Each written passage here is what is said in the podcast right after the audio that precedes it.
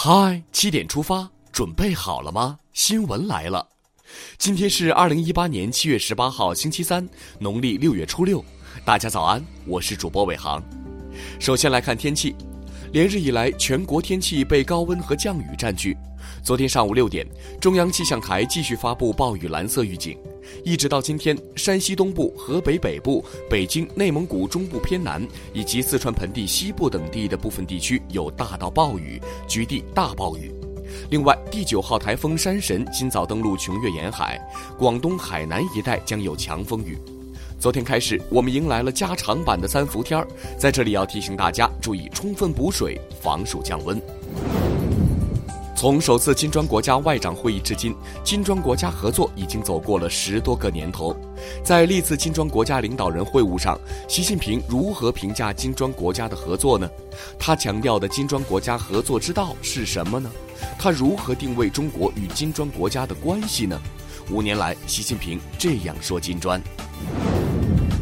来看看我国经济情况。针对下半年我国经济走势，国家发改委昨天表示，我国有足够的政策空间来应对世界经济不确定性的冲击，信心满满。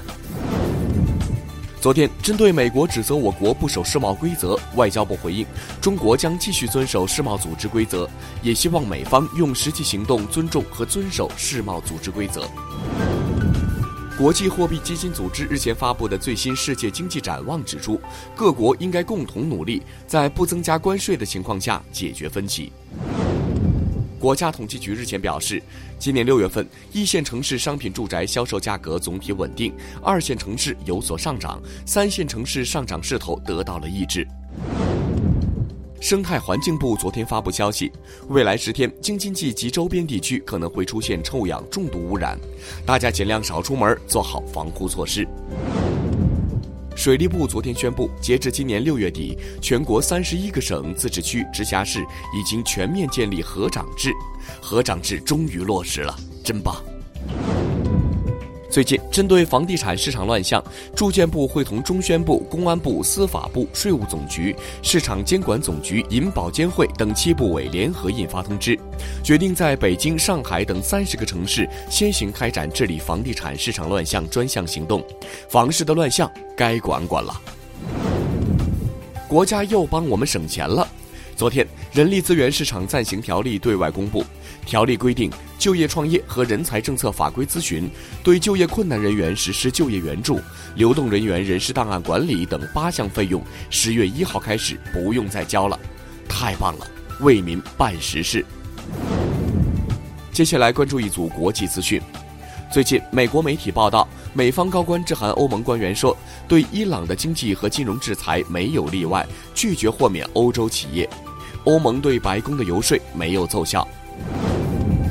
当地时间十六号，俄罗斯总统普京在芬兰接受采访时再次表示，俄罗斯没有干预二零一六年美国总统选举，并称这是美国国内政治游戏的一部分。昨天，根据朝中社报道，金正恩视察了多处经济民生项目，表示经济部门干部工作不称职，令人失望。最近获得一些欧洲联盟国家分摊的许诺之后，意大利政府允许两艘欧盟船只搭救的部分非法移民登陆意大利口岸，只想说棒棒的。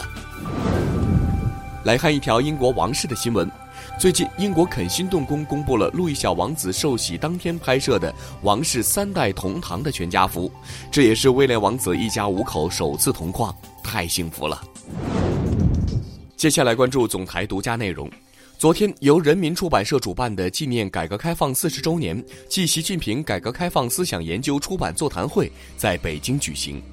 习近平改革开放思想研究是第一部系统阐释习近平总书记关于改革开放思想的理论著作，由中共广东省委宣传部、广东省社会科学院组织编写，盛海雄担任主编。该书系统梳理了习近平改革开放思想形成的历史背景、理论渊源，深入阐释了习近平改革开放思想的重大理论贡献，并重点对与五位一体总体布局密切相关的重要改革开放思想进行了分析研究。接下来了解一组资讯：国家药品监督管理局日前通告，长生生物违法违规生产冻干人用狂犬病疫苗。昨天，长生生物回应，涉事疫苗未销售，为保证用药安全，会召回有效期内所有批次的该疫苗。医药安全可不能马虎。终于对退改签费动手了。民航局日前发布新规，提出航空公司要合理确定退改签费的收费标准，退票费不能高于客票的实际售价，要制定退改签收费的梯价费率，不能简单规定特价机票不能退改签。长江防总也会遇水术。昨天上午八点，长江防总负责人表示，长江二号洪水平稳通过三峡库区，没有造成人员伤亡，而且取得了显著的减灾效益。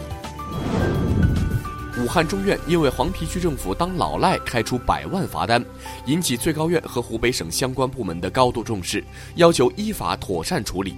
最近，武汉黄陂区政府申请执行不能，执行不能是抗拒执行的灵丹妙药吗？最近暑假已经开始了，整容行业也迎来了学生潮，有女大学生借九家平台贷款整形，引发讨论。整形还是要慎重的，出现问题会影响一生啊。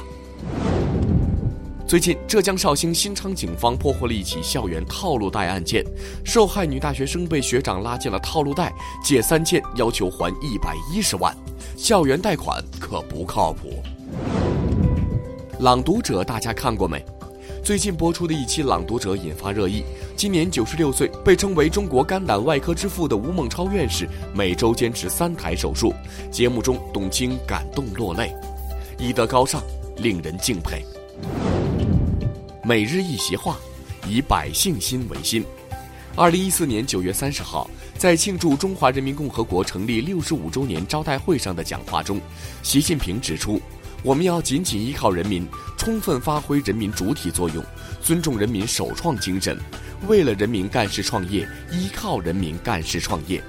我们要坚持以百姓心为心，倾听人民心声，汲取人民智慧。始终把实现好、维护好、发展好最广大人民根本利益作为一切工作的出发点和落脚点，